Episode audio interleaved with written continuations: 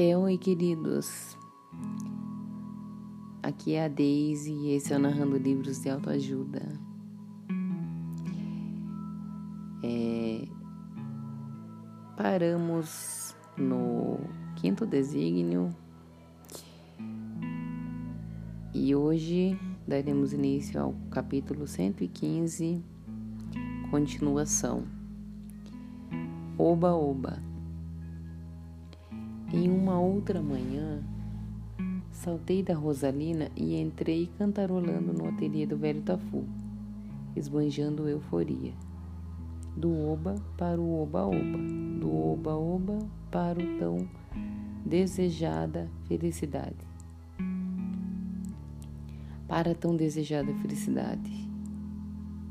Ele estava arrumando livros na prateleira superior, apoiando em uma escada vendo-me chegar, desceu cuidadosamente, preservando-se de uma queda que poderia ser fatal em sua idade.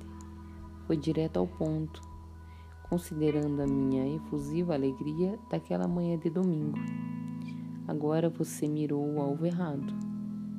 Quem disse que os desígnios que levam ao propósito são garantia da felicidade? Ué, isso tudo não é para ser feliz?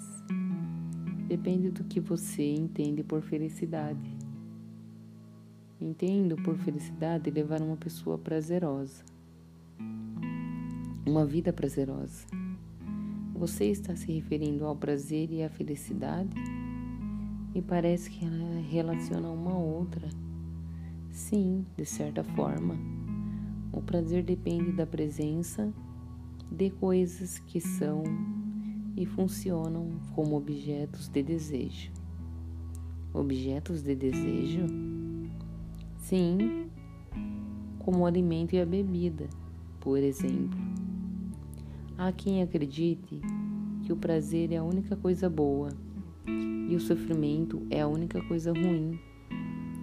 De fato, é de fato quem pensa assim investe seu tempo energia e dinheiro apenas no que considera coisas boas para si.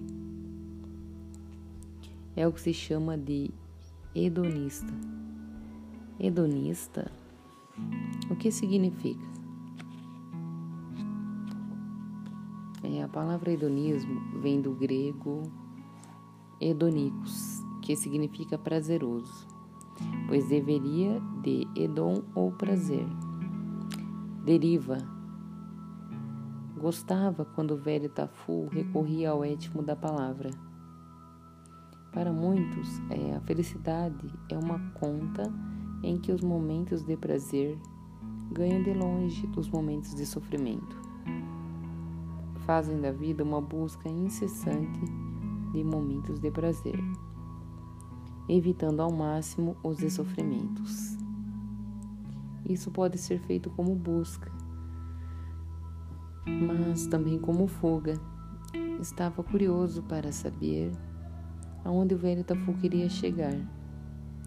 Existe, no entanto, uma outra palavra, o contentamento. Implica um conteúdo interno que independe das coisas de fora. Enquanto o prazer se alimenta de presenças, o contentamento se alimenta de ausências. É, agora complicou. Ficou esquisito, admiti, confuso. Esquisito? Pois você já ouviu falar que o melhor da festa é esperar por ela? Existe contentamento no tempo de, da espera? Feito de imaginação e deleite? Existe contentamento na recordação? É, pois aquece o coração rememorar sentimentos e emoções. Existe contentamento na saudade, como a de se esperar o retorno do filho que partiu? Existe contentamento na solidão e no silêncio, que é o reencontro de cada um de nós consigo. Todos esses sentimentos são mais ausências do que presenças. Já ouvi dizer que esperar pela festa é melhor do que a própria festa. Assim como esperar pela viagem pode ser melhor do que a viagem. Comentei, concordando. Sim, porque se o prazer mora no finito das coisas, o contentamento mora no infinito. Lá onde o desejo continua latente, pulsando e vibrando. Isso não é parecido com o aqui, finito e o acolá. Infinito. Sem dúvida, prazer é bom, felicidade também. Mas tanto um como a outra podem acabar nos impedindo de ousar o salto necessário para um estágio mais avançado, se não houver um acolá. Seria como embriagar-se e empanturrar-se tanto de prazer e felicidade com os antepassos e aperitivos que acabamos por abrir mão do nutritivo prato principal. Ou seja, um oba que pode acabar em um ufa, concluí. Sim, embora o prazer seja bom e a felicidade também, nada supera a plenitude de viver com alegria, mesmo diante das ausências. Ou seja, sem depender das presenças. O velho Tafu fez menção ao tema com um fundo tropical de uma das telas na parede. São Francisco chamava de perfeita alegria o bem viver alheio às coisas do mundo. Bastava a ele as coisas do coração. É um contentamento sem fim, em que tudo é gratidão. Mas isso é coisa para santo, comentei, com ironia. Aladim, você prefere ser feliz ou encontrar significado? Silêncio. Eu não sabia ainda o que responder. O velho Tafu sempre levantava uma questão para espichar a minha consciência. Pense no dinheiro e no que ele pode lhe oferecer. E você tem tudo de que precisa. É isso que muitos chamam de felicidade. É o que acontece com o abastado que não tem tempo de gastar o que acumula, e também com o próspero que, de tão rico, sofre de escassez de prazer em meio à abundância. Nessa hora, o mórbido retorna, não mais na forma de medo, mas de tédio. É, essa não, o mórbido sabe mesmo como se superar, comentei espantado. Se o propósito é a busca de prazer, a vida dos idosos perde o vício, pois os prazeres se reduzem na idade avançada. Portanto, para ser feliz ou encontrar significado, ou ser feliz somente enquanto jovem. O velho Tafu pegou a sua querida Rita, disposto a preparar o nosso clássico café, enquanto a colocava no fogo. Disse, em um tom quase confessional: Aladim, nunca lhe contei sobre Madeleine. Em seguida, com imensa calma, foi até a estante, retirou um livro e de dentro dele aquela foto que inadver, inadvertidamente eu já havia visto, sem, contudo, contar-lhe da involuntária indiscrição. Esta é a Madeleine, a minha amada, linda, uma bela mulher. Sim, bela em todos os sentidos. Eu a conheci em Portugal, na freguesia de Santo Tirso, próxima a cidade do Porto, no tempo em que ministrava aulas na Universidade de Coimbra, isso na década de 50. Naquela volta ao passado, ele se mostrava disposto a abrir um pouco de sua tão preservada intimidade. Madeleine foi a minha companheira de todas as horas, não apenas de vida conjugal, mas também de letras e artes.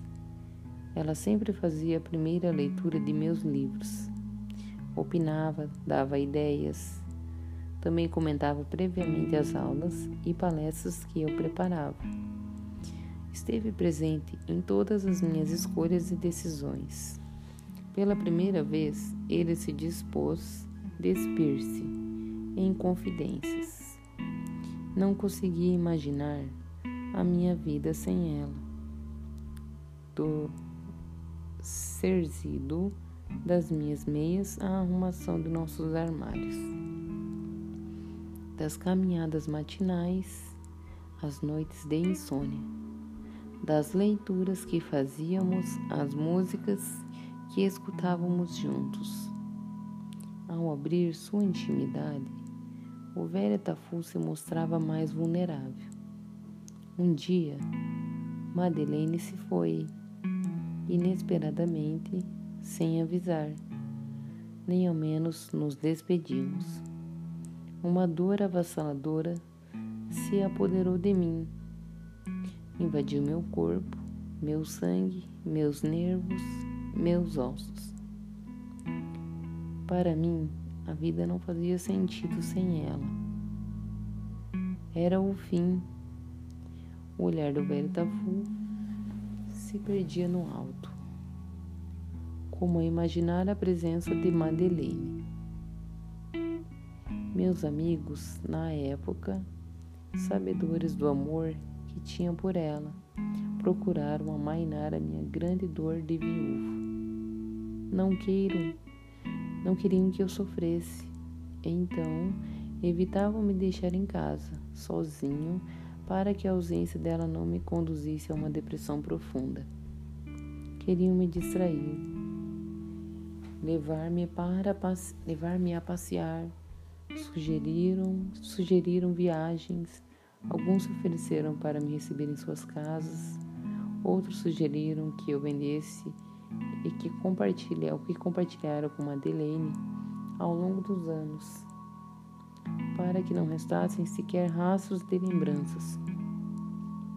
Enquanto falava, quase para si mesmo, ele observava a foto, com olhos brilhando intensamente, ainda fascinado pela recordação de sua amada. Disse a eles que desejava o contrário do que me propunha. Queria ficar em casa e chorar tudo o que tinha direito, debulhar em lágrimas todo o meu sofrimento. E foi o que fiz. Hoje resta minha saudade, uma doce saudade. Sou grata a Madeleine por ter feito parte da minha vida. Ela foi um presente sublime de Deus, um dom um dom que até hoje me preenche.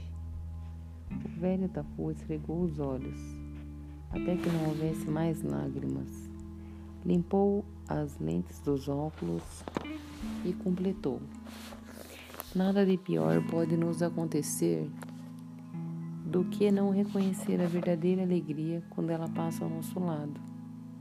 Depois de contar a sua história, ele me pareceu ainda mais humano e meu afeto por ele aumentou. Fitando-me nos olhos, em confissão, declarou: Eu sofri, você vai sofrer, você vai perder pessoas amadas, pessoas amadas vão perder você.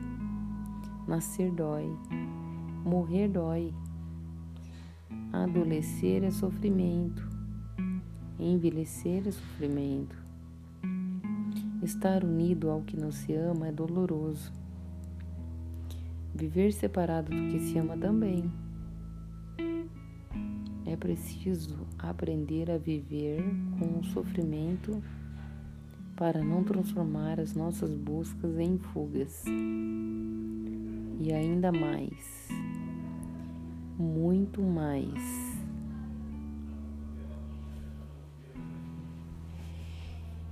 E paramos por aqui. Senão o podcast vai ficar muito longo. É... Deixe um coração, compartilhe esse podcast para me dar uma ajudinha. E espero que tenha feito sentido para vocês. Até a próxima.